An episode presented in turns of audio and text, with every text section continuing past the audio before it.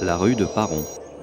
La rue de Paron que nous empruntons est un lieu dit signifiant probablement construction en pierre. C'est aussi le nom d'un ruisseau qui descendait du bois droit sur la Bièvre et s'y jetait au niveau sud-ouest du bassin de retenue actuel.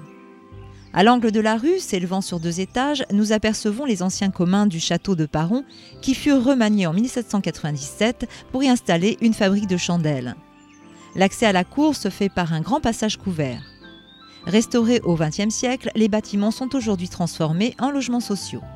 Verrières le Buisson possédait également autrefois quatre moulins, trois pressoirs banaux et plus tard une distillerie que nous avons déjà vue.